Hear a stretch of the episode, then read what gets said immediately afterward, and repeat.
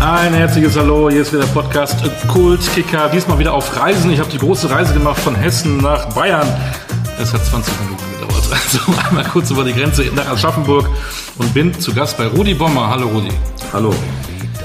Du bist im Fußball noch aktiv, äh, sowohl in der Tradi-Mannschaft bei der Eintracht als auch als Experte bei Magenta Sport. Ähm, bereitest du dich dann noch richtig vor, wenn du dann irgendwo im Einsatz bist bei Magenta oder hast du alles im Kopf? Im Gegensatz beim, zum Fußball bereite ich mich beim Magenta vor. Ja, das ist korrekt. Beim Fußball nicht mehr. Ich trainiere nicht mehr, ich laufe nicht mehr. Das mache ich aus dem Stand, die Tradi-Spiele, das ist klar. Aber beim Magenta, du wirst ja auch immer gebrieft, du kriegst immer Anrufe. Ähm, was die Themen dann so ein Stück weit betreffen, dann eben am Wochenende, entweder Freitag, Samstag, Sonntag Spiele dann auch, wo ich eingesetzt werde. Und dann, äh, ja, dann muss ich mich dann auch schon mal einlesen, weil du weißt ja selber, die Spieler wechseln dann schon mal, gerade Anfang der Saison, ja. und da musst du dann schon mal gucken, wer wo bei was für einem Club ist. Wie ist denn die Qualität der dritten Liga in Deutschland? Die ist sehr gut. Also ich glaube auch, äh, also ich, ich nehme das einfach mal so, dass das schon die beste dritte Liga der Welt ist, weil das ist nah an der zweiten Liga. Äh, man sieht, dass die Aufsteiger ja dann auch letztendlich in der zweiten Liga auch immer ganz gut, ganz gut dabei sind und nicht gleich immer ab, abdriften. Ähm, äh, ich, ich sage auch von der Technik her und vor allen Dingen auch vom Tempo her ist es sehr hoch wenn wir kurz dabei bleiben, äh, ich sage immer so eine Schweineliga, weil da im Prinzip alle irgendwie auf- und absteigen können. Das ist ja Wahnsinn, schon seit Jahren immer sehr, sehr ausgeglichen. Hast du so Favoriten, die dann äh, aufsteigen können? Ja, natürlich, aber das macht ja die Liga so interessant, dass du denkst immer, gerade wenn du mal im Mittelfeld bist, du bist im ruhigen Gefilde. Ja, du kannst da mal ein bisschen ruhiger arbeiten, so in der Richtung. Ja, aber das kannst du nicht, weil zwei Spieltage, wenn du einen Sand setzt, bist du auf einmal am Abstiegsplatz. Ja, oder du bist ganz unten, was Bayern München ja schon mal passiert ist, in dem Jahr, wo sie Erster geworden sind, äh, dass sie im März noch fast im Abstiegskampf waren. Und auf einmal marschieren die und sind Erster geworden Richtig. in der dritten Liga. Das äh, kann alles passieren. Dieses Jahr finde ich es hochinteressant, weil es sind viele Mannschaften, die letztendlich aufsteigen wollen, vielleicht auch müssen wieder, wie Dresden, Ingolstadt, die sich sofort wieder gemeldet haben. Aue ist wieder dabei, aber auch 60 hat äh, angemeldet, sie wollen dieses Jahr hochgehen. Ja, und das ist natürlich auch immer so eine Bürde. Wenn du das im Vorfeld dann schon mal so preisgibst, dann wirst du auch dann gleich vom ersten Tag daran gemessen. Ja, und insbesondere die Trainer. Das wird hochspannend. Auch Dresden ziehe ich den Hut davor, weil Dresden einen Trainer verpflichtet hat, der ja schon mal eine Verfehlung hatte. Und wenn du gleich am Anfang die Spiele in Sand setzt, bin ich mal gespannt, ob man das dann wieder aufs Brot geschmiert bekommt, obwohl du deine Strafe abgesessen hast. Und das, das ist für mich schon spannend. Welche Mannschaften haben da ähm, bessere Chancen, die über spielerische Elemente kommen oder mehr über die Körperlichkeit, über die Kompaktheit in so einer dritten Liga? Du musst beides haben. Wenn man einfach Magdeburg gesehen hat in der alten Saison, wie die vom Power her da waren, wie die aber auch von der Technik, ja, auch vom System. Die Außen sind immer wieder in die Nahtstellen gerutscht. Du, du musstest immer, du konntest immer super durchspielen durch die, durch die Viererkette. Und äh, du wusstest nie beim, der, der, Gegner wusste nie, wo muss ich denn jetzt decken, innen, außen. Ja, und die haben sehr flexibel gespielt. Also die haben das, die haben das verdient gehabt, wirklich hochzugehen. Ja, und man sieht ja jetzt die Spiele, die sie auch in der Zweitliga machen, die, die sind richtig gut. Ja. Wie hat's denn bei dir eigentlich angefangen? Du bist in Aschaffenburg, ähm, die Viktoria, bleib mal gut bei dem Verein. Da warten wir auch nochmal drauf, dass wir mal wieder ein bisschen höher kommen. Das ist auch schon lange, lange, lange her. Ähm, ja. Aber du bist in Aschaffenburg groß geworden. Wie bist du zum Fußball gekommen? Ja, äh, zum Fußball bin ich, bin ich eigentlich gekommen durch, durch meine Eltern, durch meinen Vater insbesondere, weil meine Mutter hat Handball gespielt, mein Vater hat geboxt. Ähm, der war zweimal zweiter deutscher Meister in seiner, in seiner Klasse, hat in der Nationalmannschaft geboxt. Also, äh, Aber nicht zu Hause? Nee, nee, nicht zu, nein, nicht zu Hause. Ich habe das Training auch absolviert. Ich durfte nur nicht in den Ring, weil er gesagt hat, Boxen ist nichts, du kannst alles machen. Nur nicht in Ring und Boxen. Das Training ist perfekt, das habe ich auch gemacht. Ähm, und er hat gesagt, du kannst alles machen, Leichtathletik, Fußball spielen. Und so bin ich dann auch zum Fußball gekommen. Er hat selber auch mal gespielt in Schweinfurt dann, in der Zeit, wo er dann auch da in der Nähe geboxt hatte. Und äh, ja, er hat mich dann auch gefördert. Er hat mich dann von hier aus immer wieder gefahren und dann auch die drei Jahre, wo ich dann in Offenbach war, nach Offenbach gefahren von hier aus. Mhm. Ich habe hier meine Lehre ja noch absolviert.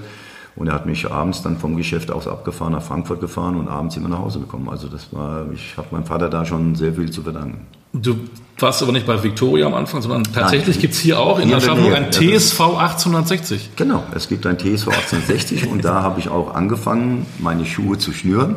Das ist gar nicht jetzt, wo ich jetzt wohne, gar nicht so weit weg. Ja. Äh, Da kann ich fast hinschauen. Ähm, äh, Da bin ich groß geworden mit Felix Mackert, weil ich bin mit Felix hier groß geworden in der Parallelstraße und wir durften dann auch mal in der Nationalmannschaft zusammen, Aber wie zusammen spielen. cool. Das war schon auch, ich denke, für uns beide auch ein gutes Erlebnis, beide Aschaffenburger.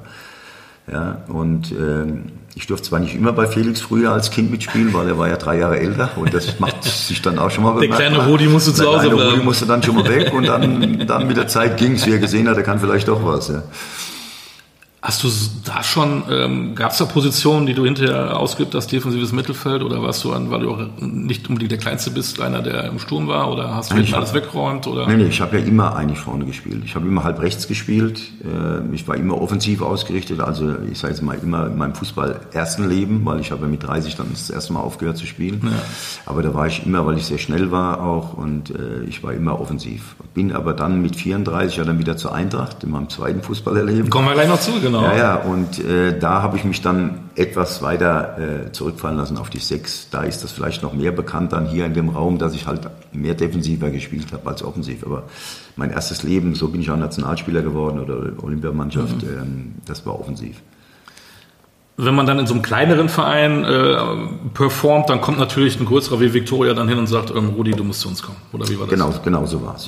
Genau so war es. Und äh, hier in Aschaffenburg sind ja auch etliche äh, Spieler rausgekommen, die Bundesliga gespielt haben. Ja, mit mir hat dann auch noch hier der Peter Löhr gespielt, der wohnt schräg hier gegen, gegenüber. Äh, Es war auch ein Aschaffenburger, sechs Jahre mit mir in Düsseldorf gespielt. Und hier kommen ja wie Bayer jetzt zum Beispiel auch, oder Schäfer, war auch Nationalspieler, der jetzt in Wolfsburg äh, Sportdirektor ist, genau. Sportdirektor ist. Die kommen aus Aschaffenburg. Also hier ist es äh, ein ganz gutes Pflaster von der Ausbildung. Boden, ja, absolut, ja. absolut. Es waren jetzt nicht nur die alleine, Westermann kam auch, also es, es gibt eine, eine gute Anzahl, die hier in dem Raum groß geworden sind und die was geworden sind. Und dann ruft dann irgendwie Kickers dann, Offenbach an, na, oder wie ist das Kickers- dann? Ich habe ja dann erst Bayern Über die Grenze rüber? Ja, Bayern-Auswahl gespielt und äh, so ist eigentlich dann auch Stützpunkt dann in, in, in Grünwald gehabt äh, mit der Bayern-Auswahl und so war ich dann halt da schon das erste Mal im, im Kicker gestanden und so ist Offenbach dann auf mich aufmerksam geworden, hat dann hier die Spiele beobachtet und hat dann Kontakt aufgenommen zu mir, ja, also zu meinen Eltern dann. Und so ist das dann passiert. Ich hatte aber auch noch ein Angebot von der Eintracht damals, das muss ich auch sagen, in dem Raum und habe mir beides angeguckt und habe mich da bei der Eintracht-Tribüne gesetzt und habe bei Offenbach auf der Tribüne gesessen. Und äh, bei Offenbach ist mir dann was passiert. Ich habe mich in den Fanclub gestellt mit meinem Vater. Und ich, die haben gegen Schalke 04 gespielt, kann ich mich noch erinnern. Und ich schrei für Schalke. Und es hat keine zwei Minuten gedauert, hat mich einer an den Haaren gepackt und ich war am Boden gelegen.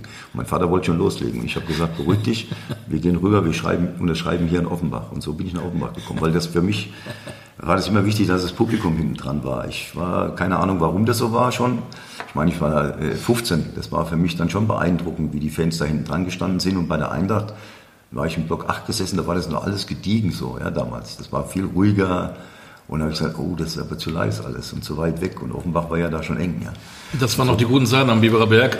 Ja, die waren dann zu dem Zeitpunkt in erster Liga, sind dann ein Jahr später dann abgestiegen. Gut, ich war beim Hermann Huber, der hat mir den letzten Schliff gegeben, den ich noch gebraucht habe. Der Hermann, überragender A-Jugendtrainer gewesen für mich. Auch für Rudi Völler und so sind viele rausgekommen. Kutzop, Werder Bremen, Oberbein, Weber. So, die haben alle da ihre, ihre, ersten, ihre ersten Schritte dann auch beim Hermann gemacht. Und das, das habe ich noch gebraucht. Und dann hatte ich Angebote aus der Bundesliga und habe mich dann für Fortuna Düsseldorf entschieden, nicht für Bayern München. Wann hast du denn für dich gemerkt oder deine Familie oder dein Umfeld, ähm, dass du auf einem guten Weg bist, um auch Profi zu werden zu können? Gut, ich habe alle Auswahlmannschaften durchlaufen, hier Kaiserswahl, Unterfranken-Auswahl, Bayern-Auswahl, wie ich nach Offenbach gegangen bin, dann Hessen-Auswahl, ich bin dann Jugendnationalspieler geworden und ich glaube, das war dann nochmal der Schritt, Jugendnationalmannschaft, um dann richtig gesehen zu werden, um dann wirklich da oben reinzuschlittern und so war es dann. Ich hatte dann etliche Angebote von, von Clubs, von Bundesligisten, habe mich aber dann fürs Alter entschieden, für, für Düsseldorf, weil ich dann geguckt habe, wie alt sind die im Kicker und habe dann da entschieden, ähm, zwei Jahre hinten dran vielleicht mich zu stellen und dann da den Anlauf zu nehmen, immer mal reinzuriechen und dann Stammspieler zu werden. Äh, es war noch Werder Bremen auch vom Alter her noch, wo ich dann gesagt habe, ich habe mich für die Kilometer entschieden. Düsseldorf war näher, sonst hätte ich Bremen vielleicht gemacht. Ja. Ja. So habe ich das damals schon entschieden. Und ich habe alles richtig gemacht, weil ich habe mit 18 Jahren in der Bundesliga gespielt und habe damals das schnellste Tor der Bundesliga erzielt und das gegen Bayern München. Dann erzähl doch mal. Das Wie war das denn jetzt genau? Überragend. Erzähl mal. Sagen. Ja, ich, hab, ich durfte spielen. Das muss man ja auch erstmal machen als Trainer. Heute normal man, mit 18 fest. Ja, damals war das schon was damals Besonderes. War das ne? was Besonderes, dass du mit 18 Jahren da wirklich auflaufen darfst. Und das auch äh, gegen Bayern München. Wir haben in München gespielt. Ja. Aber ich war, ich sag mal, unbedarft. Ich habe mir nicht so einen großen Kopf gemacht. Ich habe den Ball an der Mittellinie gekriegt und damals war, da spielte der Weiß noch. Und ja, bin an dem vorbei und dann kam Franz noch und dann bin ich da vorbei und aus dem Spitzenwinkel dem Sepp Meier ins kurze gehauen. Ja. Hab mir aber nach, nach, ich weiß gar nicht, wie viele wie viel Sekunden das war, ein bisschen den Fuß verdreht dabei bei dem Schuss, weil es links war. Links war jetzt nicht mein starker Fuß ja, und hat mir ein bisschen wehgetan am Band. Ich glaube, ich bin dann nach der Halbzeit, musste ich raus dann. Es wurde immer dicker, aber es war für mich einfach ein Erlebnis und die Journalisten waren natürlich da drauf, dass sie mich dann aktuelle Sportstudio, aber da muss ich sagen, da hat Düsseldorf super reagiert, finde ich heute. Äh, sie haben mich ein bisschen abgeschirmt und haben gesagt, nee, lass den erstmal spielen, bevor jetzt so, ja, erstmal in Ruhe, lass ihn wachsen. Und das hat Fortuna Düsseldorf schon gemacht damals. Heute bist du ja gleich im Fokus und musst überall hin weiß man nicht, ob das so gut ist dann. Ich erinnere mich jetzt, lass ich mal einen Namen fallen, den wirst du auch noch kennen, äh, Michael Anicic. Dachte jetzt auch noch was, ne? Der war nämlich auch, hat auch, glaube ich, gegen die Bayern getroffen und war ja. äh, drei Stunden später sozusagen im Sportstudio. Und jetzt mal böse gesagt, danach war er nie wieder gesehen. Ja, ich, ich hatte, Micha hatte ich ja bei mir in der Amateurmannschaft, ich hatte damals als Profi die Amateure gehabt, bei einer Frankfurt trainiert. Äh, ich bin auch mit denen aufgestiegen damals in die dritte Liga, was einen riesen Spaß gemacht hat, weil das Schnittalter von denen war 20,5 Jahre. Und Anni war, war bei mir ja im Team. Und du hast aber schon gemerkt, wenn er oben trainiert hat und kam wieder runter, war es immer unten ein bisschen schwieriger. Ja, und äh, der wollte das dann nicht so recht. Aber er hat es halt dann vom Kopf her vielleicht, er war ein begnadeter Fußballer, muss man dazu sagen, aber hat es im Kopf nicht ganz so verstanden, wie muss ich das trennen. Das Populäre, gefragt zu sein und trotzdem meinen Job zu machen, arbeiten zu müssen. Das hat er nicht ganz so hingekriegt. Ja. Wie gut, dass du nicht im Sportstudio damals warst. Wer weiß, sage, ob wir dann hier sitzen würden. Ja, ich sage ja, weil äh, ich meine, ich bin 18 und wenn du dann, äh, gut, das war eine, auch eine andere Zeit früher, das darf man nicht vergessen, mit 18. Äh, du bist anders erzogen worden wie heute. Heute sind ja. die alle viel freier und auch mediengeschult. Das warst du früher noch nicht ganz so. Ich glaube, wenn du früher mal so die Antworten von den Spielern gehört hast und hörst heute mal die Antworten, früher war es nur Ja und Nein und heute wird schon richtig erzählt, ja. Das hat sich einfach alles verändert. Wie war das für dich? Hast du noch Erinnerungen, nicht nur das Tor jetzt gegen die Bayern, aber da waren die alten Säcke, sag ich mal, mit Gerd Zewe, Wolfgang Seel, Egon Köhn und so weiter und so weiter und da kommt der kleine Rudi Bommer aus Aschaffenburg. Wie war das für dich so die ersten Wochen, Monate da? Es war nicht einfach. Äh, was mir ein Stück weit geholfen hat, dass der Klaus Allofs noch äh, vom, vom, fast vom gleichen Alter dabei war und äh, die Jungen haben dann auch so sich auch immer wieder mal ausgetauscht. Aber du bist halt einfach ja, von den älteren Spielern erzogen worden. Ja, auch wenn du nicht gelaufen bist oder wenn du das nicht richtig gemacht hast, dann haben die dich dann angemacht, nicht der Trainer. Heute muss das der Trainer machen, dann halten sich alle raus. Ja. Das musst du selber machen als Trainer. Aber früher haben das die Mitspieler gemacht. Oder wenn du eine Verfehlung hattest oder wenn du deine Klamotten nicht richtig gelegt hast, haben die dich dann angemacht und haben gesagt, hey, leg mal deine Klamotten richtig, putz mal deine Schuhe, bring deine Schuhe weg und so. Das hast du schnell gelernt, sonst hättest du mal auf dem Platz kurz ein Brett gekriegt. Dann wirst du halt immer über die Grätsche geflogen. Konntest du damit gut umgehen oder hast du mal ab und zu mal gedacht, ich habe hier keinen Bock mehr? Die ich glaube, ich hatte einen anderen Respekt wie heute vor, vor solchen Spielern wie Gerd Seeber, Wolfgang Seel, Gerd Zimmermann, das waren alles Nationalspieler, Herzog, Egon Köhn damals ein sehr erfahrener Mann, den, der, der bei mir gespielt hat oder mit, ich mit ihm gespielt habe. Also es war, es war eine andere Zeit, du bist anders erzogen worden. Du bist in die, auch sozialer, finde ich, erzogen worden. Heute ist das alles auch so ein Stück weit Ich-AG. Da ist nur der Berater da und sonst interessiert niemand. Jetzt haben wir eben schon gesagt, dass Viktoria Aschaffenburg gerne mal wieder höher spielen darf. Kickers Offenbach sowieso, Fortuna Düsseldorf ja eigentlich auch. Aber du hast mit das äh, tollste Jahr erlebt bei der Fortuna, was man leben konnte, ne? Mit diesem Einzug ins Finale Europapokal, der Pokalsieger, so hieß es damals noch. Genau.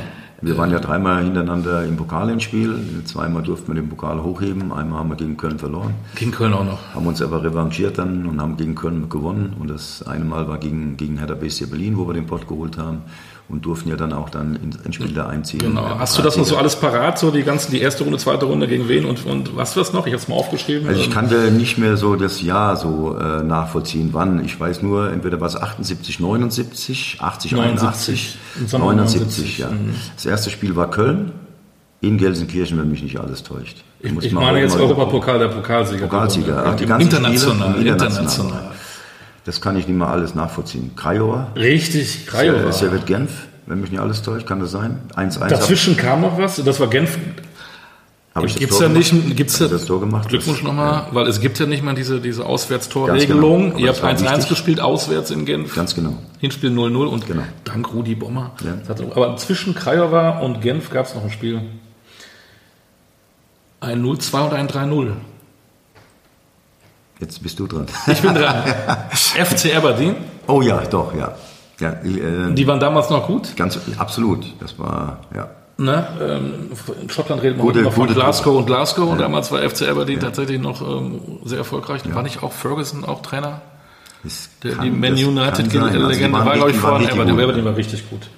Und nach Genf, vorm Finale, bist du äh, in die Tschechoslowakei gefahren, zu Barnik Ostrau. Ostrau, ganz genau. Da gab es ein, ein 1 zu 2 und ein 3 zu 1. Ja. Gibt es also eigentlich immer spannend. Ja, das waren, da, da gibt es, bin ich ganz ehrlich, vielleicht kann man sich das heute alles besser merken, aber da gibt es Lücken bei mir. Ich habe das nie so ich sag mal, genießen können, weil das alles so kurz, so schnelllebig war. Ja. Du hast Bundesliga gespielt, dann hast du manchmal noch Pokal dazwischen gehabt, Europapokal und Bundesliga. Also du konntest die Spiele, wenn du da gewonnen hast, ging es direkt wieder weiter. Du bist freitags wieder ins Trainingslager, samstags wieder gespielt, so war das ja. Also du konntest nie diese Spiele, also ging das bei mir, das war wie so eine durchlaufende Position. Es ging schnell vergessen. Ich muss heute nachlesen, was ich alles gemacht habe. Heute. Darum bin ich ja hier, um dich hier ein ja, bisschen hier zu unterstützen. Gerne. Aber das Endspiel weißt du noch, ne? 58.000 in Absolut. Basel. Meine, meine Frau war, war hochschwanger. Äh, und von daher, das, das, das habe ich im Kopf, weil ich äh, gegen Johann Neskens spielen musste. Und Johann Neskens, Vize-Weltmeister, sechster Position, das war schon, das war schon ein guter Spieler, vor allen Dingen, der konnte gut austeilen. Ja. Und ich war 21, war ein junger Spieler, wo dann gegen ihn gespielt hat. Und ich glaube, das habe ich ganz gut gemacht damals gegen Barcelona. War ein geiles Spiel mit in Verlängerung. War Frankl vorne, Krankel, Krankel war vorne drin im Sturm. Also die hatten eine gute Sanchez, ja. die hatten eine gute Besetzung schon. Ja. Der gute Krankel hat das mehr oder weniger entscheidende ja. 4 zu 2 gemacht. Ne? Bei uns ist damals, ja, aber, aber man muss dazu sagen, bei uns ist fast die komplette Abwehr mit Kreuzbandriss ausgefallen in dem Spiel. Und äh, früher war der Kader nicht so breit wie heute. Wir hatten keine 30 Mann oder so einen adäquaten Ersatz, dass du einen Gerd Zimmermann ersetzen konntest oder Dieter Brey oder Heiner Baldes. Das konntest du damals nicht.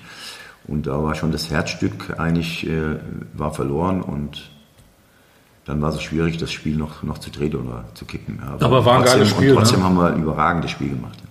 Hätte uns keiner zugetraut. Ähm, wir haben uns auch Gedanken gemacht, wir Spieler, wie wir nach Hause gefahren sind. Wir sind mit dem Zug ja nach Hause gefahren, nach Düsseldorf und haben gedacht, was erwartet uns jetzt da. Ja? Und da standen 250.000 vom Bahnhof bis zum Rathaus. Menschen an der Straße und am Bahnhof. Es war, ich kriege heute noch Gänsehaut. Äh, es war gigantisch. Wir haben damit überhaupt nicht gerechnet, dass sowas passieren könnte. Wir haben gedacht, wir haben ein Endspiel verloren, okay, kriegt kein Hahn danach, da kommt keiner.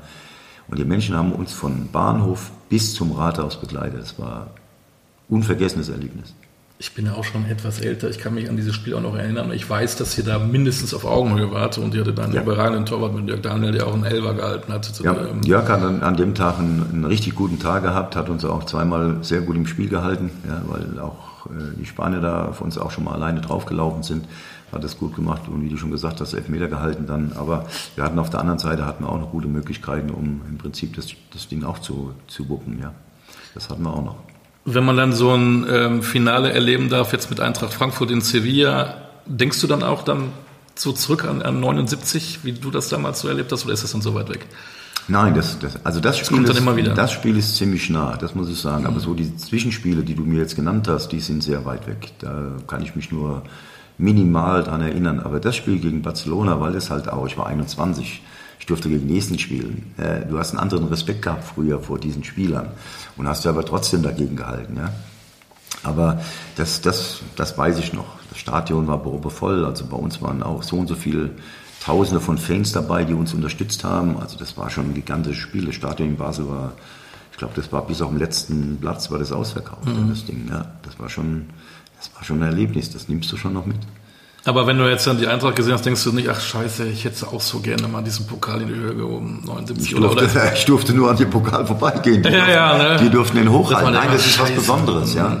Und man hat sich ja dann gerade bei der Eintracht so ein bisschen gestritten dann auch äh, über den Bürgermeister oder der Präsident geht gleich nach vorne mit dem Pokal zu den Fans. Ich bin halt immer der Meinung, alle sollten sich da ein bisschen zurückhalten, weil letztendlich die Spieler haben das gemacht. Kein Funktionär. Ja, niemand aus der Stadt, sondern die Spieler haben diese Leistung abgerufen und haben diesen Pokal gewonnen. Also steht es den Spielern in der ersten Linie zu, mit diesem Pokal zu den Fans zu laufen. Grüße an Peter Feldmann, Oberbürgermeister von der Frankfurter. Halt, aber glaube ich nicht mehr, weil er wird da gehen. Nee, so ist es, äh, aber ich, ich, ich, ich heiße das halt nicht für gut. Ja? Und früher waren die Funktionäre anders, ein Stück weit wie heute. Ich glaube, die hatten auch ein bisschen mehr Respekt und äh, haben ihr, äh, ihre Sache wahrgenommen, zu repräsentieren auf der Tribüne mit den anderen und haben auch den Gegner respektiert. Das darf man auch nicht vergessen. Das, darf, das muss man auch. Oder wer das Stadion zur Verfügung stellt, sozusagen wie Basel. Da gehört auch ein gewisser Respekt dann dahin, ja, dass man das Stadion zur Verfügung stellt und nicht sich schwitzig darüber äußert, dass es ein Megimaus-Stadion ist. Das Wohl ja auch bei uns. Haben wir auch mal vor kurzem gehört. Ja, stimmt. Ich erinnere mich. Ähm, du bist neuer Profi, neuer Fußballprofi, erste Station Fortuna Düsseldorf und dann warst du da Neun Jahre. Du hast Jahre. 314 Spiele für die Fortuna gemacht. Äh, ja, das kann möglich wenn sein. Wenn du jetzt, wenn wir jetzt zusammen ein Buch schreiben über deine ähm, Karriere, das, was wäre die Überschrift zu glaub, Fortuna das, Düsseldorf? Das willst, du, das willst du nicht, da müsste ich ausreisen als Deutschland. Du willst mit mir kein Buch schreiben. Nein? Das glaube ich, das willst du nicht. nee, das Kapitel Fortuna, das war ein, ein tolles Kapitel. Ich wollte auch damals nicht weg. Ich musste verkauft werden. Äh, das muss ich einfach mal so dazu sagen. Also es war nicht so, dass ich gesagt habe, ich möchte jetzt einen anderen Verein und ich will weg. Damals war es anders mit der Ablösesumme. Ich war, war der teuerste Transfer 1985 in der Bundesliga mit 1,1 Millionen. Äh, man hat es damals gesplittet von Bayer, weil über, die Arbeitslosigkeit war sehr hoch und über eine Million war so eine Schallmauer, wo du hättest den Mitarbeitern dann im Werk nicht so verkaufen können. Also hat man das gesplittet dann noch auf zwei Jahre Hallenturniere. Da hat man Fortuna eingeladen, hat dann eben mehr Prämien oder mehr Antrittsgeld ausgezahlt. So ist das gemacht worden damals. Ja, und äh, wie gesagt, ich musste verkauft werden, weil Fortuna Düsseldorf Geldschwierigkeiten hat. Du wolltest aber eigentlich gar nicht. Eigentlich wollte ich von Düsseldorf nicht weg, weil ich habe da gewohnt, ich habe mich wohl gefühlt, meine Kinder gingen da zur Schule, die haben sich auch wohl gefühlt, meine Frau auch. Ich hatte tolle Nachbarn zu dem Zeitpunkt. Äh, bin auch da auch wohnen geblieben, wie ich dann, Uerdingen ist nicht so weit weg, es waren 35 Minuten Fahrzeit für mich, also das ist, das mhm. eigentlich nichts. Also ich bin da wohnen geblieben und bin dann eben ja, zu Bayer gewechselt. Wir hatten am Anfang gesprochen, dass du mehr so rechts vorne warst. Äh, ab wann warst du denn in diesem berühmten defensiven Mittelfeld? Warst du eigentlich der klassische Sechser oder warst du mehr der Achter? Ich war mehr so der Achter die klassische Sechs, das war Falkenmeier, der hat die klassische Sechs gespielt. Ja, der hat es auch super verkörpert. Der hat mit einem Kontakt da das Spiel gemacht. Gar nicht so mit großer Ballannahme und zu laufen, sondern der hat immer gewusst, wo steht der Nächste und dann hat er den Ball da schnell hintransportiert. Ich war so mehr der Achter danach. Aber wie gesagt, mein erstes Leben, wo ich auch Nationalspieler geworden bin, wo ich zur Olympiade gefahren bin, zur Europameisterschaft gefahren bin, das war alles halbrechts. Mhm. Das war so die, die Zeit. Ich war ziemlich schnell. Ich bin auf 100 Meter 10,8 gesprintet, hat ein Laktat von, von 4,3, also musste mich nicht verstecken. Jetzt, wo ich eben sage, 314 Spiele für die Fortuna, äh, insgesamt 417 Bundesligaspiele, ja. 47 Zweitligaspiele und UEFA und DFB, warst du eigentlich nie verletzt? Doch, zum Schluss. Äh, das war die erste Überlegung, weil ich hatte wahnsinnig Achillessehnenprobleme ja. und äh, das war eigentlich so der Hauptgrund, ich habe es nicht in den Griff gekriegt und war laufend verletzt und ich bin sehr, ein sehr ungeduldiger Mensch, wenn ich verletzt bin. Ich habe das nicht so in den Griff gekriegt auch. Und äh, das war so mit dem Grund, warum ich das erste Mal mit 30 Jahren aufgehört habe. Weil die Schmerzen waren ohne Ende, es war, die Achillessehne war verklebt schon so ein Stück weit und wenn ich dann gesprintet bin, dann war das wie so ein Messerstich, dann hat sich das gelöst und es ließ einfach von den Schmerzen her nicht nach und dann habe ich mich einfach entschieden, äh, ja, das erste Mal aufzuhören, nach Hause zu gehen, nach Schaffenburg. Ja. Kommen wir gleich noch zu. Wir sind ja, noch in Uerdingen, aber ähm, irgendwie hatte ich das Gefühl gehabt, der spielt ja immer. Der ist ja. Also ja, es waren drei Jahre, waren drei, drei super Jahre. Arno Eschler, der Werksleiter damals, der ist mit mir auch zwei Stunden auf dem Parkplatz auf und ab gelaufen und wollte mich umstimmen. Ich hatte noch einen zwei, zwei Jahresvertrag vorliegen, was ich dann aber zu Hause dann bei einem Anruf dann gesagt habe, nee, ich werde nicht weitermachen. Das war dann so meine, meine Entscheidung. Hatte natürlich auch dann zu dem Zeitpunkt ein klein bisschen Angst, dass meine Kinder vielleicht nicht mehr mit zurückgehen nach also. Aschaffenburg. Mhm. Und äh, das war so mein, mein, meine großen Bedenken. Was mache ich dann nach dem Fußball? Wie geht's weiter? Weil so viel verdient hast du zu dem Zeitpunkt nee, auch nicht, dass du äh, sagen kannst, so wie heute, in drei Jahren sind die fertig, ja? können sie aufhören. Ich gucke gerade nebenbei in meinen Unterlagen. Ich meine, ich muss mich nicht beschweren, das ist alles gut, aber äh, du machst da halt trotzdem Gedanken nach deiner Fußballerkarriere. Es geht ja immer weiter, das ist ja dann erstmal dein Hauptleben. Natürlich. Und ich war immer auch ein Stück weit anders programmiert, nie so dann auf Fußball, sondern auch schon immer auf der anderen Seite. Wenn wir über Ödingen reden, ich hatte hier im Podcast, deswegen gucke ich gerade, ähm, Werner Vollack zu Gast. Den hattest du ja hinten ja, Kiste, ja. Ne, der äh, El Milagro hat es ein Buch auch rausgegeben, äh, ja. spannend immer, immer, immer, zu lesen. Und da haben wir natürlich auch über die Zeit in Uerdingen. Ich war wieder bei einem Verein, der, der ja jetzt im Nirvana versungen ist. Das ist ja noch nicht mal Regionalliga mehr, das ist jetzt Oberliga. Also schwierig für mich dann mal eine Zeit lang zu sagen, wo haben sie denn, wenn ich gefragt worden bin von Kindern, wo haben sie denn mal gespielt? Ja, das ist ja. Ja, bei Bayer Uerdingen. Oh, wo, wo, wo, haben die denn gespielt? Ja, wo waren die denn eigentlich? Fortuna ne? Düsseldorf war ja auch mal so der gleiche Weg, Oberliga und so. Und dann Stimmt. hat Fortuna Düsseldorf und dann haben die auch gefragt, wie, wo spielen die denn? Ja, und äh, auch selbst Eintracht Frankfurt war dann mal zwei Jahre. Ja. Also äh, ich, bin jetzt, traurig, ich ja? bin jetzt schon mal froh, dass die Eintracht wirklich ganz oben spielt. Dann kann ich wirklich mit ruhigem Gewissen sagen, ich habe da auch mal gespielt. Und so ist es. Und äh, Fortuna mausert sich ja mittlerweile auch richtig gut. Ja, Vielleicht schaffen sie ja dieses Jahr hochzugehen. Ja, dann hast du schon mal den zweiten Club. Aber äh, bei Bayer ist meine Hoffnung, bei Bayer Oerding ist meine Hoffnung total... G0. Ja, absolut. Ich glaube auch nicht, dass sie nochmal hochkommen. Äh, weil da ist wirklich schwierig, auch mit Sponsoren und allem. Ja, das ist schon schwierig. Und ich weiß auch nicht, wie es aussieht mit den finanziellen Dingen, ob sie da dann noch erstmal das ganze gesamte Loch stopfen müssen. Da weiß ich gar nicht, wie das aussieht. Kurz zu Fortuna, ich springe mal ganz gerne, ja, weil bei mir immer so gerne. viel im Kopf rumgeht. Äh, hast du noch Kontakt zu Fortuna? Bist du noch da? Spielst du da auch Tradi-Mannschaft? Nein, da spiele ich keine Tradi, aber Kontakt habe ich. Es sind mhm. immer mal Einladungen. Äh, ich werde auch immer mal auf dem Laufenden gehalten. Leider ist es so, dass halt die Nachrichten immer schlechter werden, weil jemand stirbt, wie Gerd Zimmermann jetzt erstmal vor kurzem ja. oder Hans Noack ist äh, vor kurzem auch verstorben. Unser Präsident, der beim DFB ja dann auch diese, die ganzen Spielgestaltungen gemacht hat und das sind halt dann schon mal so jetzt so langsam so traurige Nachrichten, die kommen, mhm, ja, wo ich dann mal gesagt habe, lass uns mal treffen für was Lustiges, ja. Und das ist auch passiert, dass wir uns dann immer mal für dieses Endspiel dann auch mal treffen und da so zusammenkommen, weil das ja auch für Fortuna was Besonderes war. Ja. Richtig. Vielleicht sehen wir es auch bald wieder in der ersten Liga. Gerne. Wäre wär, wär ganz schön. Bayer Uerdingen. Äh, wenn man über Bayer Uerdingen redet und dann kommt man natürlich wieder so ein Spiel. Ähm, da kann ich mich noch gut dran erinnern. Ja, ja, ja, tatsächlich. Da kann ich mich gut erinnern. Aber wir fangen mal an. Ähm, jetzt will ich nicht wieder wissen, welche Runde. Ne? Das ist, ich mache ja kein Quiz, aber es gibt ja erst dieses Spiel in Dresden. Genau. Dresden damals Ostdeutschland. Ja. Ähm, hast du da noch Erinnerungen, jetzt gar nicht so fußballerisch, sondern auch dieses Drumherum, dieses Gesellschaftliche? Ja. Du, du fährst in die DDR. Ja. Was hast du da noch für Eindrücke? Ähm, erstmal insgesamt politisch war es ja hoch aufgekommen. Äh, das darf man nicht vergessen. Das war immer noch so diese Rivalität Ost-West. Ja. Äh, Dresden habe ich die Erinnerung, wir haben in dem Hotel Bellevue gewohnt. Und das war zu dem Zeitpunkt ein Top, Top-Hotel. Da haben wir selbst, ich glaube, wir haben, ich weiß gar nicht, wo wir gespielt haben, Oktober oder so, kann das sein? Kann gut sein, ja. Äh, da hat es dann, da hat Kirschen gegeben, Erdbeeren, was wir bei uns auf der Seite noch nicht mal so richtig hatten, sage ich jetzt mal, zu dem Zeitpunkt im Winter. Ja.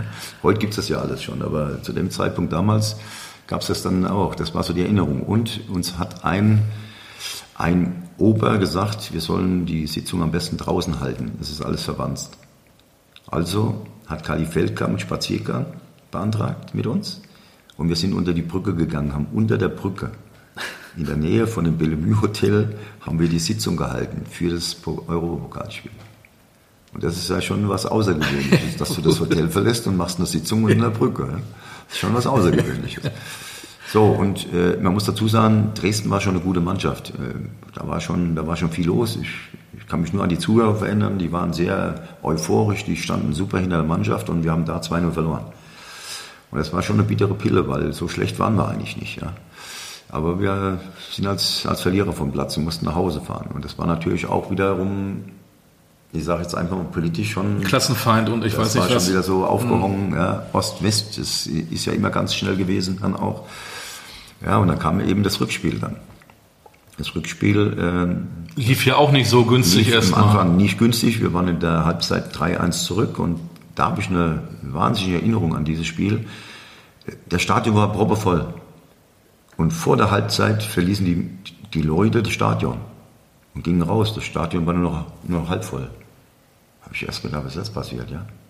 Ich bin raus, das Stadion war nur noch halb voll. So, und auf einmal ging es bei uns los. Wir haben in der Kabine, Kali hat, hat gesagt zu uns, Schadensbegrenzung. Wir gucken, dass wir jetzt den Laden dicht machen. Und wir haben aber gesagt, nichts, wir gehen einfach vorne drauf. Der Friedhelm Funkel war früher schon so ein kleiner Fuchs. Der kannte dann auch schon so richtig die Spieler im Osten, wo der dann gesagt hat, lass uns auf den Torhüter draufgehen. Wir gucken mal, was da passiert. Und das haben wir auch getan, dass der so ein bisschen Respekt kriegt und Angst kriegt dann auch bei uns im Stadion. Und dann bei jedem Eckball, was wir hatten, das haben wir so ein bisschen provoziert, die Eckbälle und Freistöße, sind wir auf den Torhüter gesprungen. Gar nicht so nach dem Ball geguckt, sondern wir haben den Torhüter immer mit ins Tor genommen. Und der hat sich leider an der Schulter verletzt und musste raus. Und der zweite Torhüter war aber nicht mehr so gut. Das war wie so ein Nachwuchs. Und das war so ein ne? Nachwuchstorwart. Der hatte, glaube ich, dann nur noch ein Spiel irgendwie gemacht. Ja, den haben sie gespielt. Aussortiert, habe ja. ich auch mit dem Werner Vollack lange ja, darüber geredet. Äh, ja. Wie gesagt, und das war so ein, so ein Wendepunkt dann in diesem Spiel. Da war fast jeder, jeder Schuss war drin. Und, und man merkt auf einmal auf dem Platz, wie der Stadion sich fühlt. Und das Stadion immer mehr wird, dass das auseinanderbricht. Da haben die Leute dann unten auf der Aschenbahn teilweise gestanden weil die das oben nicht mal äh, halten konnten. Also es war, es war gigantisch. Ich weiß gar nicht, wo die Leute überall her, die, die haben Radio gehört, das Spiel wurde im Radio übertragen und dann sind die wieder zurückgefahren. Und noch mehr Menschen dazu. Und dann noch nach dem Schlusspfiff, das, das glaubt man nicht, was da, alles, was da alles los war. Du kamst gar nicht in die Kabine, die haben dich alle geblockt. Du kamst nie in die Kabine. Das sind halt so Sachen, die du schon mitnimmst. Und dann, was du gesagt hast, Ost und West ist wieder hochgekommen, weil der Lippmann ist abgehauen. Verliert man, und genau. uns ist vorgeworfen worden bei Bayer, wir hätten das alles arrangiert und deswegen haben die so verloren. Äh, wir wussten aber nichts davon. Der ist irgendwann Wochen später in Nürnberg bei seiner Cousine oder Cousin aufgetaucht, ja. Ist abgehauen. Aber es ist einfach, was du sagst, ist alles immer hochgespielt worden, Ost und West, und das vernimmst du natürlich auch als Spieler sehr stark. Das nimmst du schon mit und nimmst das auf. Was ist denn da? Ja. Was passiert da eigentlich? Ja. Ist alles Fußball und trotzdem ist es politisch. Ja. Ist das, das für dich das Spiel Nummer eins, wenn du, wenn du so eine, deine eigene Top von deinen 5687 Spielen, die du gemacht hast, ist das das Spiel, was mit, mit allem drum und dran äh, am meisten in Erinnerung ist, an, an, an erster Stelle steht? Mit, sage ich jetzt mal. Mit. Es ist also mit Sicherheit unter den ersten fünf. Weil wir haben ja schon über Barcelona gesprochen, ja. es kamen die, die drei Pokalendspiele, da haben wir ja immer noch im Prinzip die Führung, 18 äh, gewonnene Spiele in Folge, nicht Bayern München, die hat nur 17, also ja wir haben das, wir haben das immer noch, äh, diese, dieses, dieses Dasein von 18 gewonnenen Spielen in, in Folge. Ähm, ja, aber äh, es gibt alle Endspiele oder wenn ja. ich äh, an Barcelona denke, was wir, was wir dann auch mit Bayern gespielt haben, Atletico Madrid, das waren tolle Spiele in Barcelona gespielt, wo wir hätten nicht verlieren müssen oder äh, es gibt, es gibt so halt eben Spiele, die bleiben hängen. Aber es gibt auch Spiele, die gehen, die rutschen einfach mal so durch. Auch Genf, was ich dir ja gesagt habe, das bleibt halt Ostrau. hängen. Ja, das bleibt halt hängen. Ja, ja, weil, weil du dann halt eben mit ein entscheidendes Tor dann gemacht genau, hast. Ja, und das ein sehr schweres Spiel war, weil die uns wirklich alles abverlangt hatten. Ne? Wir reden heute von Ronaldo und Messi und an dem Tag äh, mussten alle über Wolfgang Funkel reden. Der hat, glaube ich, das Spiel. Wolfgang, ja gut, er hat auch Elfmeter geschossen, aber war auch sehr sicher. Aber wie gesagt, die ganze Mannschaft ist über, über sich hinausgewachsen. Wir haben, weil man ja immer so gerne über Pressing redet heute, äh, denke ich immer, die haben heute alles so neu erfunden. Ja? Also wir haben, wir haben mit Bayer Pressing in der Bundesliga gespielt, wir haben Pressing im Europapokal gespielt. Manchmal, Matthias Herget hat manchmal hinter, hinter dem Cup Schäfer gespielt, ja, als zweite Spitze.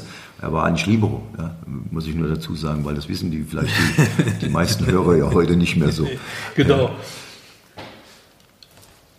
Und ähm, die Zeit in Oedingen hat dich auch so entwickelt, dass du auch eingeladen wurdest für die Nationalmannschaft, äh, für, für das olympische Turnier in Seoul. Das war ja auch 88.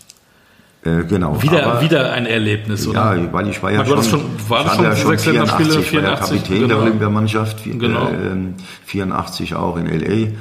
Äh, und äh, es war ja damals schwierig, äh, wir mussten ja erklären, warum wir zur Olympiade fahren, 84, weil das war ja, die, die, da kommen die Profis, die Geld verdienen, Richtig, das geht doch nicht. das war ja. Zeit, genau. Äh, das war verpönt eigentlich so ein Stück weit und äh, äh, ich sage jetzt einfach mal, es, es, gab ja mehr ältere Spieler dann auch noch im Team, wie, wie Frank Mill, ich, Christian Schreier, wir haben das natürlich dann auch von nach vorne hin verkauft in den Pressekonferenzen oder warum wir das machen wollten, solche Spiele. Es sind ja auch äh, äh, Bundesligaspiele dann auch abgesagt worden oder Zweitligaspiele auch abgesagt worden, wie ich dann noch beim zweiten Mal bei der Olympiade war. Also man hat es dann schon so vernommen, dass die Profis auch spielen dürfen, weil selbst die Handballer haben ja gutes Geld verdient. Das darf man nicht vergessen. Man hat ja auch Hilfe bekommen äh, für die Leichtathleten. Die haben ja auch nicht schlecht verdient. Wenn ich, Hingsen war ja damals bei uns am Sportgelände bei Bayer Oerding und hat da trainiert. Also der hat einen kleinen Wagen gehabt mit Massagebank und alles drin mit allen Geräten. Ja? Also äh, hat man, dann, hat man dann, dann gesagt, okay, wir akzeptieren das, weil wir uns auch so benommen haben. Wir waren jetzt nicht großkotzig. Ja. Es gab dann mal Sprüche auch von den Handballern, die Fußballer mit ihren Rolex-Ohren. Also wir haben alle Rolex-Ohren zu Hause gelassen. Ich habe heute noch keine Rolex, wollte ich dazu sagen. Ich brauchte keine. ja. Er trägt übrigens keine Uhr Aber ja, ich, ich trage für die aber, Zuhörer und äh, Zuhörer gerade. Wie gesagt, das, das war, und dann bin ich natürlich auch 88 als Kapitän gestartet für die Quali. Wir haben ja die Quali spielen müssen, um zur Olympiade kommen zu können. Äh, habe aber dann aufgehört, ja, in diesem Jahr.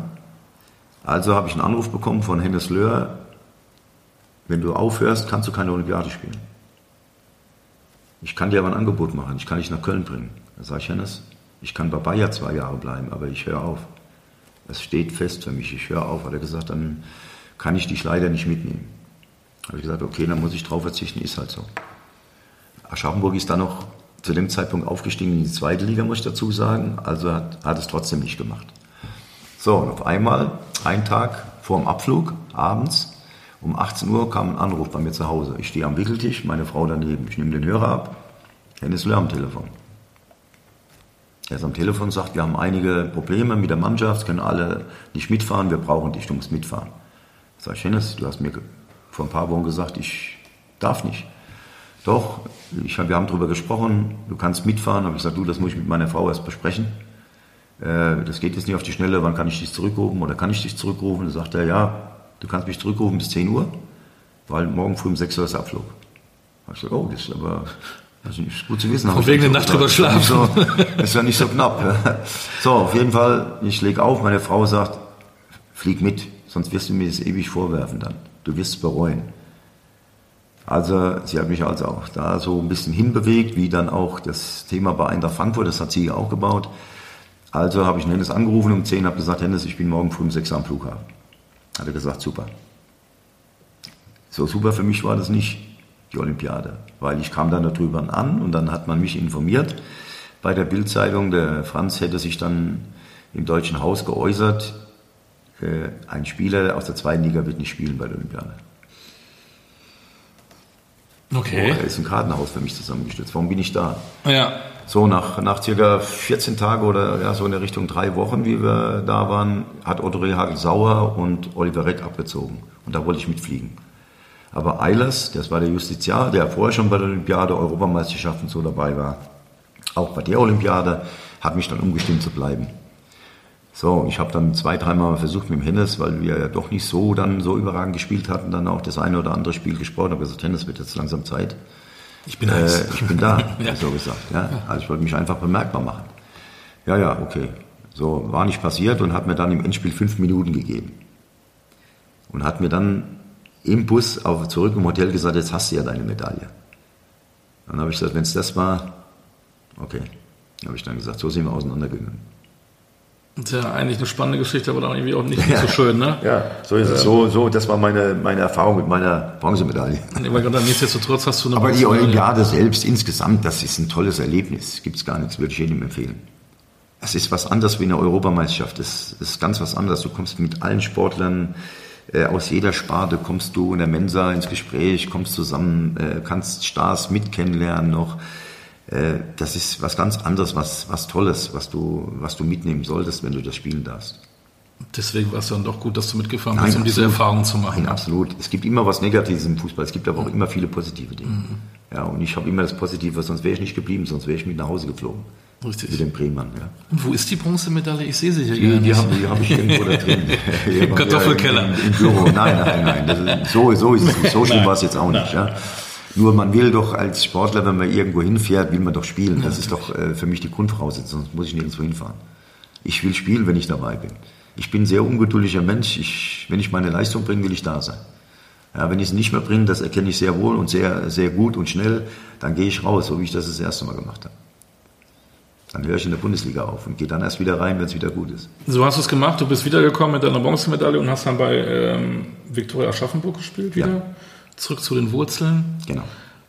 Das war für dich eigentlich ein Ausklingen der Karriere? Genau, es war schon abtrainieren. Meine Frau und ich, wir haben in Aschaffenburg ein Geschäft aufge aufgemacht und das hatten wir 15 Jahre, ähm, wo ich mich dann auch damit sehr, sehr eingebracht habe, engagiert habe äh, im, im, im, Geschäft und äh, wie gesagt, eigentlich schon auslaufen lassen. Und es kam ein Anruf dann von Fortuna Düsseldorf, die mich gerne nochmal verpflichten wollten. Und dann habe ich gesagt, ich möchte mir, das war zweite Liga, ich möchte mir gerne erst ein Spiel anschauen, ich möchte gucken, wie das Niveau ist. Wo habt ihr euer nächstes Spiel? Das war in Mannheim. Also bin ich nach Mannheim gefahren, habe mir ein Spiel angeguckt da hat Steppi sieben Plätze hinter uns gesessen und hat mich und meine Frau von hinten so beobachtet, wie wir uns und was wir sagen und wie wir es machen, so in der Richtung. Er hat mich aber in Aschaffenburg auch des Öfteren spielen sehen. Er saß oft in Aschaffenburg auf der Bühne. So. Horst Köppel war Trainer bei, bei äh, Fortuna Düsseldorf. Wir hatten nur ganz kurz gesprochen. Der hat ein bisschen Stress gehabt, weil das Spiel nicht so gut gelaufen ist. Und dann kam Topmüller und hat gesagt, was ich da mache. Dann habe ich gesagt, du, Fortuna will mich nochmal verpflichten. Die haben, weißt du ja, die haben Probleme. Dann sagt er, brauchst du nicht hingehen, kommst du zu mir. Kannst zu mir kommen. Hier hast du meine Nummer, ruf mich an. Und Steppi hat es sehr geschickt gemacht. Steppi stand mit meiner Frau im VIP-Raum ganz hinten und hat mit meiner Frau gesprochen, Telefonnummern ausgetauscht und hat gesagt, die hat ihm die Geschichte dann genauso erzählt, Düsseldorf, und hat dann gesagt, der braucht nicht dahin, der soll morgen früh bei mir ins Training kommen. Sie mir war nichts gesagt. Unterwegs im Auto von Mannheim nach Aschaffenburg sagt sie mir, du Steppi hat gesagt, sonst morgen früh ins Training. Ich sagte, du spinnst. Hey, ich bin 34, was soll ich damit? Das erste Liga. Die waren, die waren Vize, Vizemeister. Genau. Sag ich, ey, die sind bestückt mit Nationalspielern und allem. Was soll ich mit 34? Ich blamier, ich blamier mich doch nicht mehr, habe ich so gesagt. Doch, du sollst vorbeikommen. Also, ich bin nicht gefahren. Sie hat mir zwar die Tasche zum Frühstück hingestellt, ich bin nicht gefahren. Steppi war ein Frühaufsteher. Und meine Frau musste ja auch immer morgens dann in die Firma. Steppi ihm angerufen bei meiner Frau. Die Tasche, die Tasche stand immer beim Frühstück da. Das ging so bestimmt drei Tage. So, und dann habe ich gesagt, okay, lasst mir jetzt alle mal eine Ruhe, ich fahre da runter. Ich bin runtergefahren, habe angeklopft, habe ich, hier bin ich oder so wie in seiner Manier, oh, bist du da, kannst du da reingehen, dein Spiel ist schon fertig. Habe ich gesagt, Moment, Moment, ich will acht Tage trainieren, ich will das schauen, wie ich da bin. Äh, blamieren tue ich mich nicht, weil da fahre ich wieder nach Hause. Und nach acht Tagen habe ich angeklopft und habe gesagt, soweit, du kannst, wenn du willst, ein Jahr machen. Ich habe von meiner Frau ein Jahr genehmigt bekommen. Es wurden dann fünf, ne? Es wurden fünf Jahre, genau, aus dem einen Jahr. Zählen kannst du auch nicht mehr. es war nur erstmal mit meiner Frau ein Jahr genehmigt. So. Und äh, sie hat dann immer gesagt, okay, ein Jahr können wir weiter verlängern. Und so ist das dann entstanden, fünf Jahre. Und es, war, es waren fünf Jahre eine tolle Zeit. Es war genau das Jahr, ich habe extra eben nachgeguckt, äh, nach äh, diesem Rostock-Debakel. Ja, ne? genau. Da brauchten sie ja frisches Blut. Ja, gut, äh, äh, Möller ist ja dann im, im Prinzip ja, äh, hat den Verein verlassen, einer Frankfurt. Ich weiß gar nicht, ist er damals direkt nach Italien oder ist er nach Dortmund, weiß ich gar nicht mehr. Also er ist, er ist weg. Und äh, da ich ja bei Aschaffenburg noch Kinder in Spitzen gespielt habe, hat er gesagt, äh, das geht noch auf der halbrechten Position. Ich bin aber dann so im Laufe der Jahre, im ersten Jahr habe ich das auch noch so gespielt, offensiv, und bin aber dann auch zurück. Dann so ein bisschen mehr auf die Acht, weil Falke hat ja die Sechs gespielt dann. Ja. Uwe Rahn war ja, mit dem habe ich Olympiade, Nationalmannschaft gespielt, Uli Stein, Nationalmannschaft, Uwe Bein, äh, Olympiade. Der war ja damals jetzt nicht ganz so, wie es dann war, den Stellenwert bei Eintracht Frankfurt. Da war der Uwe noch ein bisschen mhm. Ruhiger von seiner Art. Aber die Okotschas und die Boas liefen ja, auch schon rum, ne? Äh, ja, das war einer mit der besten Stürmer, mit denen ich spielen durfte. War, war vorne der, ich, ich sage mir der Dicke dazu. Der Dicke. weil er, weil er, er war, war, schon total, kompakt, der Ebo. Ne? Er war kompakt. Der war, war schwer an den Ball zu kommen. Gut, ich habe in der Nationalmannschaft mit Rummenigge gespielt, ich habe mit Klaus Allofs gespielt, ja, ich habe mit Völler in der, in der, Nationalmannschaft gespielt. Das waren schon gigantische Stürmer, das waren schon richtig gute Vollblutstürmer und Toni natürlich auch, der hat einen ausgeprägten linken Schuss gehabt. Ja. Und dann mit der Zeit kam ja Cece. Und Cece hat ja dann vor mir gespielt.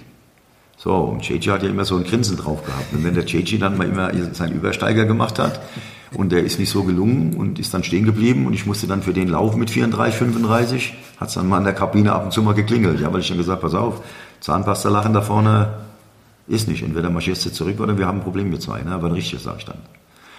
So, ist, so sind die Jungen dann auch so ein Stück weit erzogen worden. Ja? Das hat man halt so dann auch so immer noch so übernommen von, von wie ich erzogen worden bin, von älteren Spielern. So war das. Das kannst du heute, glaube ich, gar nicht mehr alles so bringen, weil ich glaube, dann hättest du mehr Rechtsanwälte in der Kabine als sonst was. Äh, fünf Jahre Eintracht Frankfurt, du hast eben noch gesagt, du hattest Probleme mit der Achillessehne. Auf einmal spielst du fünf Jahre auf höchstem Niveau in der ersten Liga. Äh, was hat deine Achillessehne gesagt? Alles gut? Achillessehne, ja. Ich war zwischenzeitlich, äh, war ich hier in Hösbach, das ist ein Nachbarort hier in Aschaffenburg, bei einem Schuster, der auch den einen oder anderen Nationalspieler so betreut hat.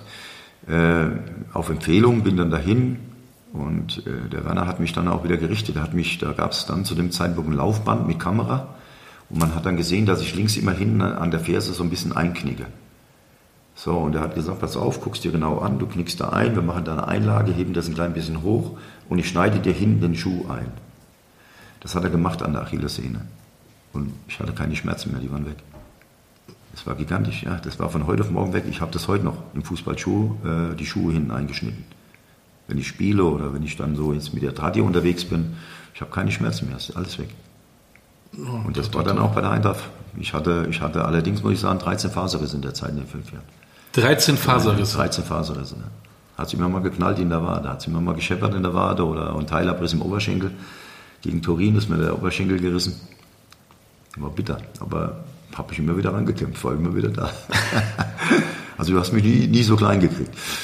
Du hast eben gesagt, das war so dein zweites Fußballerleben. Ja. Du hast ja heute auch noch ein gutes Verhältnis zu der Eintracht. Ne? Das ist, ja. ist das irgendwie so auch eine Liebe geworden? Ja, äh, natürlich, ist vor der Haustür bei mir. Ja. Äh, hier gibt es etliche Fanclubs hier in Aschaffenburg. Äh, Stopp, als Kind. Warst du da schon Eintracht-Fan oder warst du oder hattest du hattest du irgendwie Sympathien für einen Fußballclub, als du äh, 18, 12, 14 Jahre alt warst? Nein, nein. Da muss ich ganz ehrlich sagen, da muss ich sagen, nein. Ich war so mehr Nationalmannschaft bezogen. Also okay. ich konnte dir alle Nationalspieler aufzählen. Auch England, Frankreich, alles zu dem Zeitpunkt. Gordon Aber Banks. kein, kein Bundesliga-Club. Äh, Bundesliga, das war jetzt nicht so für mich, keine Ahnung, warum das so war. Ich kannte Günter Netzer, ich kannte Wolfgang Oberath, Franz Becker, Beckenbauer, Gerd Müller, Uwe Seeler, wie die alle hießen. Ich habe mir von allen irgendwie so ein bisschen was abgeguckt, wie die an Ball treten, wie die Flugbälle spielen, wie, die, wie Günter Netzer diese, diese Effet-Bälle spielt. Oder beim Gerd Müller diese gleich erste Kontakt, die Drehung. Äh, beim Franz, wenn er von hinten kommt, ohne Ansatz den Ball da vorne reinzuspielen, du wusstest gar nicht, wie er anders spielt, wie er spielt. Äh, rechts zu gehen und links sich frei zu laufen beim Doppelpass mit Gerd Müller. Das waren alles so Dinge, äh, oder, oder Hagi Wimmer, wenn der dann auf der Seite abgegangen ist, oder ein Ziggy Held habe ich das selber noch in Offenbach trainiert mit ihm, äh, da, da kamst du nicht an den Ball. Der ist von der, an der Außenlinie ist der marschiert, da kamst du nicht den Ball, da kannst du machen, was du willst, du musst den dann über die Außenlinie grätschen, musst ihm was brechen, da kamst du den Ball, aber sonst war das schwer. Und das guckst, das habe ich mir so alles abgeguckt. Das waren so Dinge, die haben mich interessiert. Ich war nicht so, äh, sagen wir mal, Mannschaft bezogen, Eintracht Frankfurt bezogen, Offenbach bezogen. Wie gesagt, wir haben vorhin darüber gesprochen, wie habe ich mich entschieden, meine Karriere ja. als, als junger Pimpf, sage ich jetzt mal, weiter zu gestalten. Die ist entstanden zwischen Angebot Eintracht Frankfurt, Angebot von Kickers Genau, Offenbach. hättest du natürlich da äh, wenn ich, ein Herz gehabt hättest für einen Verein. Wenn ne? ich da erstmal vielleicht ein Herz gehabt hätte für irgendeinen Club, hätte ja. ich gesagt, ich gehe dahin. Aber dadurch, dass das für mich so diese, die Fans standen da hinten dran, das war für mich Emotion pur, das war für mich, wow, wenn da was schief geht, können die dich nochmal pushen. Da gehe ich hin. Das hat, das hat mich interessiert. Keine Ahnung warum. Das ist schon irgendwie ein bisschen abgedreht. So habe ich aber auch meinen Club Düsseldorf ausgesucht. Ich hatte auch Bayern München, der hätte ich auch gut verdient, aber ich hätte zwei Jahre unter Ferner Liefen gesessen, hätte keine Hahn mehr danach gekräht. Heute ist das was anderes. Ja. damals war das auch wiederum was anderes. Zwei Jahre Tribüne war der Tod. Du hast ja Ablöse gekostet. Richtig. Darf man nicht vergessen. Du musst liefern, ja, richtig.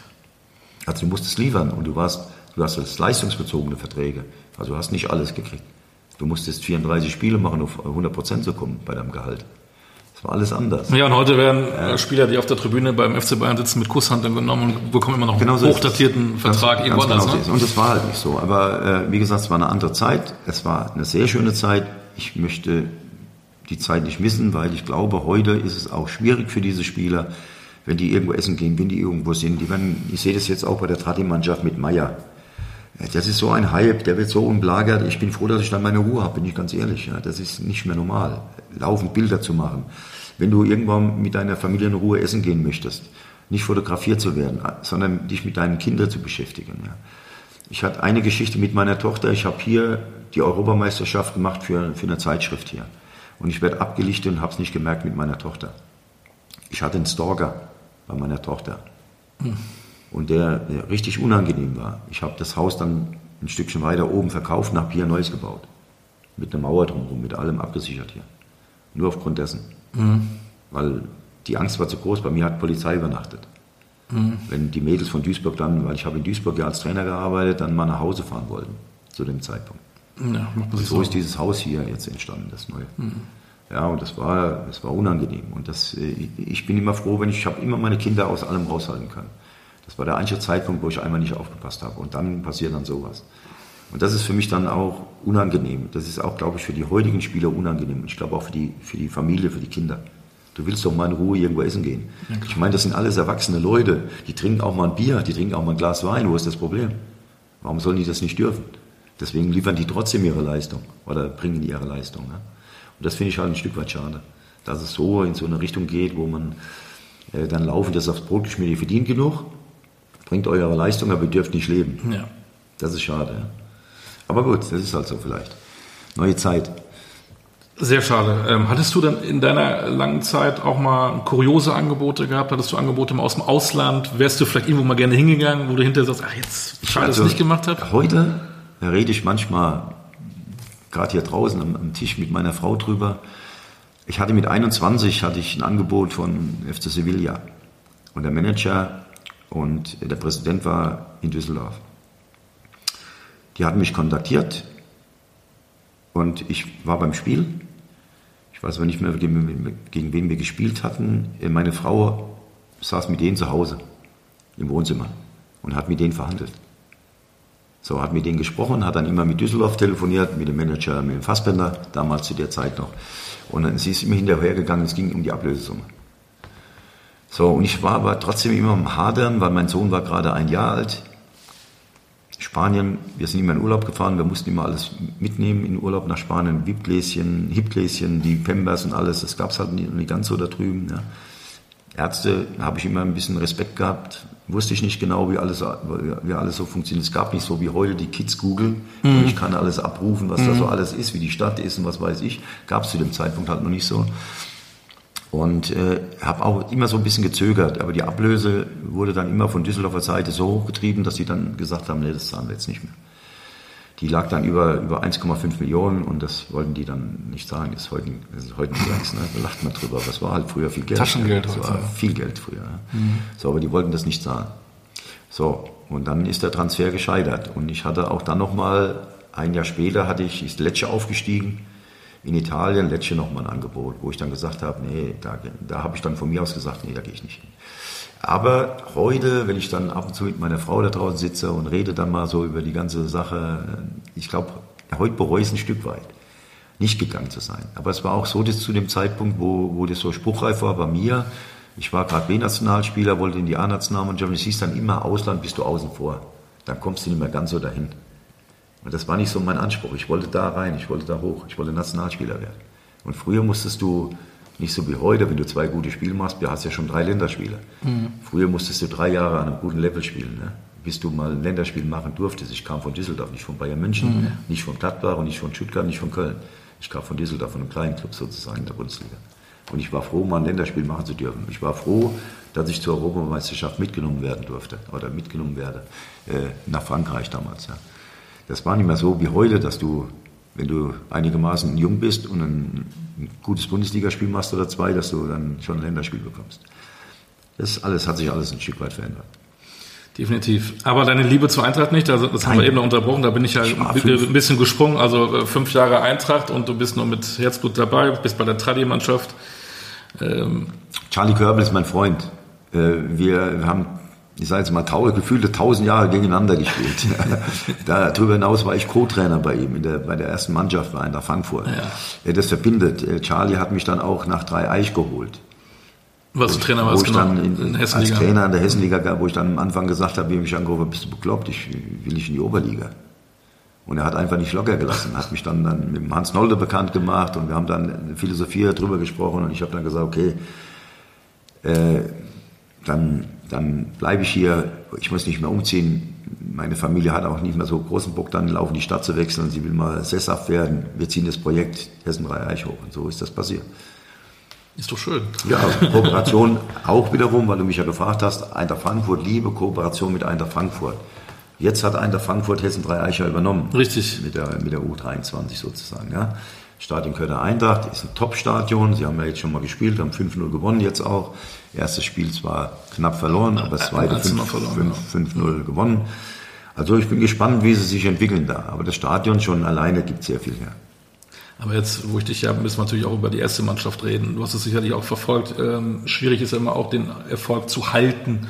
Die Erwartungen werden immer höher. Ich finde, dass wir einen ganz guten Kader haben. Was glaubst du denn, was mit der Eintracht in diesem, dieser Saison passieren kann? Sowohl national als auch international. Also erstmal international haben sie ja jetzt letztes Jahr bewiesen, dass es, dass sie spielen können. Warum auch immer das international so besser, viel besser läuft als, als national in der Bundesliga, ja. Äh, Das, das kann ich nicht beurteilen. Da bin ich, bin ich zu weit weg. Das müssten die verantwortlichen Trainer und Manager beantworten letztendlich. Ähm, nur für mich geht es halt nicht, dass du halt die Bundesliga nicht richtig bespielst, wirst Elfter und äh, international machst du den Hype sozusagen, ja, und reißt alles zusammen, gewinnst das Endspiel, holst den Pott äh, und setzt alles auf eine Karte finanziell. Es hätte ja in Das die Hose hätte- gehen können, wenn. Absolut, Ne? Es davon war ja wirklich ich- absolut. A, Kevin Trapp, 118. ist Minute. B, wenn Genau. Boré das dann nicht trifft. Genau. Wer weiß, wie es dann ausgegangen Genau so ist es. Und das sind halt so für mich dann die Sachen, wo ich dann die Überlegungen anstelle. Ja. Äh, Man muss darüber reden. Das werden die mit Sicherheit auch machen. Ja. Äh, Was ist denn passiert in der laufenden Saison Bundes- Bundesliga, um so abzustürzen? Und warum geht's international? Wollen die Spieler nur international spielen, dass sie gesehen werden, um wieder einen größeren Vertrag zu kriegen, um zu einem anderen Club, äh, sage ich mal, Real Madrid, Barcelona oder wie auch immer zu gehen, Juventus Turin? Äh, was ist es letztendlich? Aber das musst du rausfinden in den Gesprächen. Was passiert da? Ich würde, ich würde auch die Berater holen, ist mir egal, was die denken. Ich würde die an den Tisch setzen und sagen, hey Junge, du hast mir den geholt. Wir haben den gut bezahlt, wir haben den dahin gebracht vom, vom Level her, dass er vielleicht irgendwo anders gehen kann. Aber warum hat er in der Bundesliga seine Leistung nicht gebracht? Was ist los? Ja, das sind für mich so, weil man darf nicht vergessen, wenn du den Pott nicht holst, hast du ein finanzielles Loch die nächsten fünf Jahre. Richtig. Und das ist gewaltig. So hast du die nächsten fünf Jahre ausgesorgt, im Groben, sage ich jetzt mal. Ist noch nicht 100 Prozent, aber im Groben. Ja. Du musst trotzdem darüber reden. Die alte Saison ist übertüncht durch den Pokal, der ist klasse, weil du hast, ich sage jetzt einfach mal, international alles gespielt. Du bist überall mit einer Frankfurt im, mit dem Namen überall vorne dran. Mit dem großen Respekt bin ich der Meinung. Aber trotzdem ist so national, Das war nichts. das war nichts. Da, da musst du drüber reden. Bin gespannt, bin sehr gespannt. Ich habe ich hab sie selber jetzt noch nicht gesehen, bin ich ganz ehrlich. Also habe noch keine Zeit gehabt. Ich war jetzt auch laufend unterwegs. Ähm, Sloboko Mirnovic hat sie hier in Aschaffenburg gesehen gehabt und er sagt, Rudi, vorne, die Stürmer sind richtig, richtig toll. Abwehrbereich müssen wir schauen. Da hat er gesagt, das könnte, da, da hat er ein klein bisschen Angst drum, hat er gesagt. Aber der Sturm nach vorne, der muss gigantisch sein, sehr flexibel, sehr, sehr schnell. Nur, das sind nicht meine, Wir hatten das Vergnügen äh, in Magdeburg zusammen Ja, beim Pokalspiel schön. und das haben sie auch relativ seriös runtergesetzt, weil wir auch dachten, eigentlich ist es das schwierigste Spiel am Anfang. Nee, Äh, äh, Wenn man die, die, die Historie sieht, mit, mit Ulm äh, ausgeschieden, absolut, Waldhof Mannheim ja. ausgeschieden, dann Magdeburg mit der Aber- Euphorie aufgestiegen in die zweite Liga, das wird ein ganz schwieriges Spiel. Ja, dann lass, uns, dann lass uns drüber reden, über das, über das Spiel. Weil ich sage, ich habe Magdeburg ja bei Magenda äh, in der dritten Liga öfter gemacht letztes Jahr. Ja. Ich habe die gesehen. Tietze macht das überragend mit Ottmar Schork. Ja? Die Ja. Spieler zu holen, die passen für das System, was er spielen möchte. Die spielen einen offenen Fußball. Also die haben mitgespielt mit Eintracht Frankfurt. ja, Ulm oder so, die haben nicht mitgespielt. Die haben sich hinten reingezogen, haben nur mal gewartet, bis da hinten eine Lücke ist bei, und die machen so weit auf, dass ich einen Konter fahren kann. Das sind zwei verschiedene. Sachen. Äh, Von daher, ich habe selber mit Cottbus nur 1-0 im Pokal in, in, in Magdeburg äh, damals gewonnen. Zweite Liga war, waren wir beide. Und das war ein sehr schweres Spiel. Und da waren die auch so, wie du gesagt hast, defensiv orientiert. Dieses Jahr waren die, die wollten mitspielen. Die wollen offensiv spielen. Die wollen sich nicht hinten reinstellen. Und das kommt natürlich einem Bundesligisten auch gerade ein der Frankfurt, weil Ja, die nach vorne hin kam das auch zugute, ja. Und du darfst nicht vergessen, die haben auch einen Elfmeter verschossen.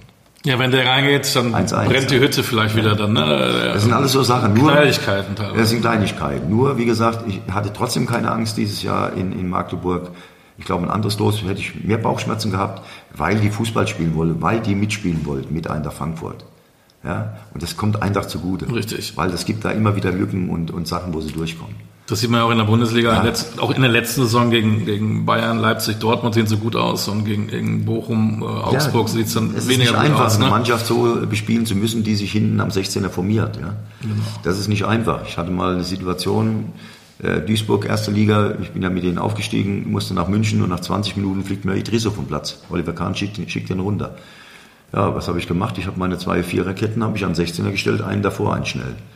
Und spiele unentschieden da. Aber in der Pressekonferenz musste ich mir halt was anhören von Ottmar Hitzfeld, weil wir halt kein Fußball gespielt haben. Da sag ich mir, ich weiß ja nicht, was Bayern von mir verlangt. Ja? Erstmal habe ich die Kohle nicht, zweitens Mal habe ich das Material da nicht und drittens Mal habe ich mit zehn Mann gespielt. Ja, also muss ich mir als Trainer was einfallen lassen. Richtig. In den Möglichkeiten, die ich besitze als Trainer mit meiner Mannschaft. Und das habe ich gemacht, nichts anderes. Und wenn ihr es nicht könnt, gegen so eine massive Abwehr zu bespielen und kein Tor zu schießen, seid ihr selber schuld. Kann ich nichts dazu. Müsst ihr euch an die eigene Nase fahren. Das war die Pressekonferenz. so sieht's aus. Zum Schluss, du Ja, hast am Ende die Acht gespielt, haben wir ja eben festgestellt. Ja. Wer ist für dich denn die beste Acht im, im europäischen Fußball oder wenn du es nicht so sehen, im deutschen Fußball? Es gibt, es gibt viele. Hasebe hat ja auch mal im Mittelfeld gespielt, der das ganz ruhig gespielt hat, so auch dazwischen. Wir dürfen nicht zu viel Eintracht Frankfurt machen, aber ich finde auch, was Chiprilso da teilweise gespielt, gespielt hat, schon richtig gut, auch international. Hat Ja, sich sehr auch. entwickelt. Ja, absolut. Goretzka ist, glaube ich, auch eine Acht, ne? Ja, so in der Richtung. Ja, der geht zwar auch oft mit vorne rein, ne, ist immer präsent. Der verkörpert das für mich sehr gut auch, stimmt.